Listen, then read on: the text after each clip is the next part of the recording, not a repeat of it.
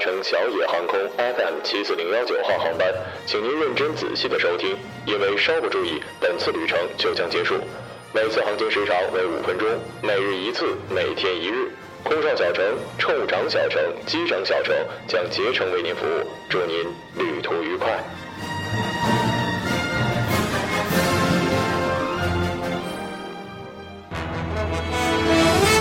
各位听众，晚上好。晚上好，今天是二零一六年五月二十五号，星期二，农历的四月十九。欢迎收听日节目。一九六六年的今天，中国北京大学教工聂元子等七人在校内张贴了“文化大革命”的首张大字报。今天的节目主要内容有：艾滋病男子带管制刀具被查，咬伤执勤民警；小夫妻明码标价卖儿子，就想卖个四五万。五旬渣男骗财骗色五十多起，九零后姑娘称其为老公。老婆约见网友，短信发到老公手机，老公起诉离婚。下面请听详细内容。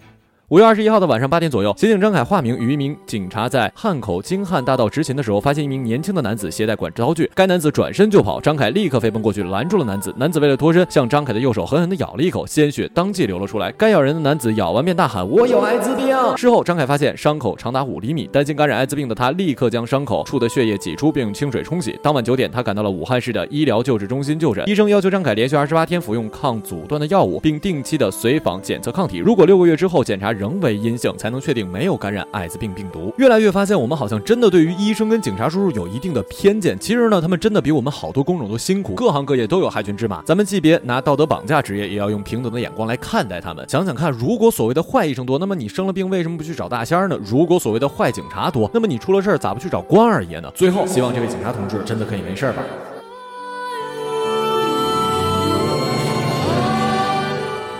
根据民警的审查，新生的男婴是阿龙夫妇的第四个孩子。他们觉得买卖婴儿有利可图，便在泰州一边打工一边托老乡寻找买家。儿子出生之后，他们想卖个四五万元。涉嫌拐卖婴儿的陈某是高岗人，他说侄子婚后一直没有生育，就想帮侄子抱养一个孩子，以便老有所养。不料中间人狮子大开口，一张口就是八万。经过讨价还价，约定六万六成交。姐姐一家本来为侄子治疗结婚已经捉襟见肘，他们担心即将高价买来的孩子是否健康，就提出先看一下。不料中间人胡乱扯谎，就是不让见。姐姐一家人心灰意冷，说这个孩子来路不明，就不要了。目前此案正在进一步的调查之中。我真的真的真的真的建议严惩买孩子的人。我说过无数次了，没有供需就不会有市场。如果没有人买孩子，怎么会有人拐孩子呢？别和我说什么买孩子的人都会好好带孩子，我不是不相信，而是将别人家的孩子买来，让别人家的家庭承受丧子之痛，真的就可以原谅吗？要么您就去正规领养，要么就是您的基因真的不好，不适合繁衍，您就好好的自己过日子不行吗？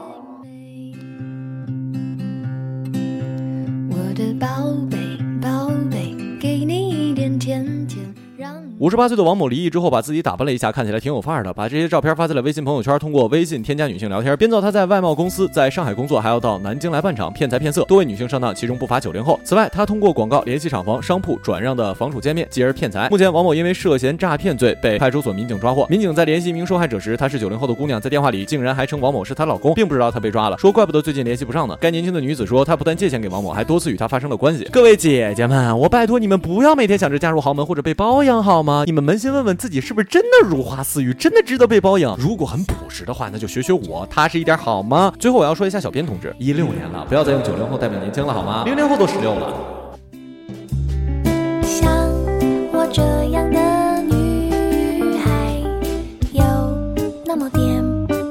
王先生与刘女士婚姻之初感情尚可，后因为家中出现了状况，王先生精神压抑，双方沟通不畅，感情受到了影响。刘女士通过微信摇一摇认识了一个网友，偶尔聊天排解压力。一天，刘女士发短信约网友见面，错发到了丈夫的手机上，遂引起了夫妻的争端。双方家人合力的规劝，但是王先生对此耿耿于怀，遂要起诉离婚。庭上，刘女士表示双方仍有感情，自己有错在先，一直在努力修复，且在丈夫遇到困难的时候陪伴左右。和网友聊天只是相互解压，并无出格的行为。密云法院认为，二人系自主结婚，虽然短信风波产生了矛盾，但是夫妻的感情并未破裂。王先生应该珍惜已经建立的夫妻感情，与刘女士加强沟通，妻子也应该加强对丈夫的关心与理解，共同建立和谐的家庭。故当庭驳回了王先生的诉讼请求。那真的发现了，这个微信呢是中年人出轨的利器啊！这叫什么来着？老房子着火，那烧的才叫一个旺呢。他们呢正处在我们刚刚接触 QQ 的阶段，各种网恋，各种约。不过我在这也是真心的规劝各位叔叔阿姨，还有我们的朋友们，双方如果是单身，那么可以嘿嘿嘿；如果对方有伴，嗯啊，你知道西门庆是怎么死的吗？多奇迹，我们相信才会存在。死了都要爱，不离离弃之不痛快，感情多深。今日人物于干人。自二零一零年以来，于干地区一共抓获了三百多名诈骗者，其中两百多人来自于石林与团林。诈骗大军是沿着隐秘的家族血缘发展壮大的，两村均形成了宗族势力对抗公安。两位村委书记都提到，村民独靠田地致富越来越难，导致部分村民走上了歪门邪路。李顺昌称，团林村目前仍有六十四个劳动力未分到田地。石溪村被视为是鱼干诈骗术的发源地。叶长寿澄清说，村民是在外地受骗之后，再转而用同样的手段去骗别人的。两村百分之五十的家庭被列为了搜索的对象。专项行动的前三天，余力警方从两村共缴获自制的钢叉两百七十二支，梭镖一百七十六支，弩五把，有数十件防弹头盔、防弹防刺背心跟盾牌。目前，两村共计五千二百余人签订了不从事诈骗犯罪等违法活动的承诺书。至于接下来如何转型的问题，暂时不在思考的范围。当地仍以追逃、维稳两项工作为主。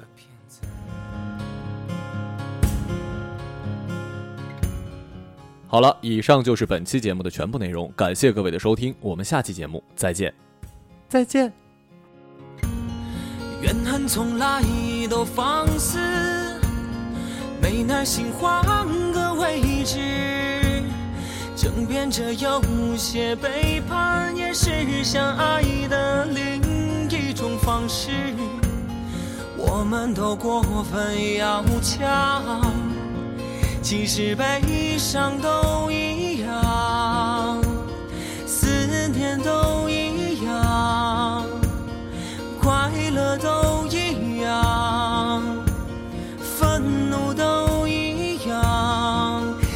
深爱着对方，有时也一样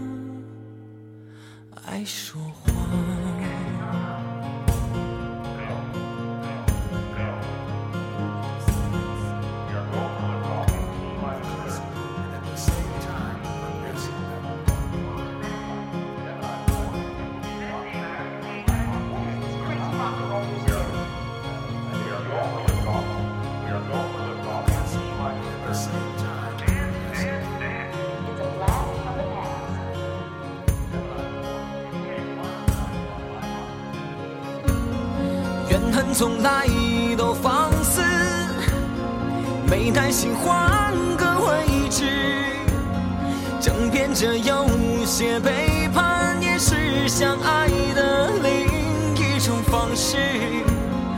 我们都过分要强，其实悲伤都一样，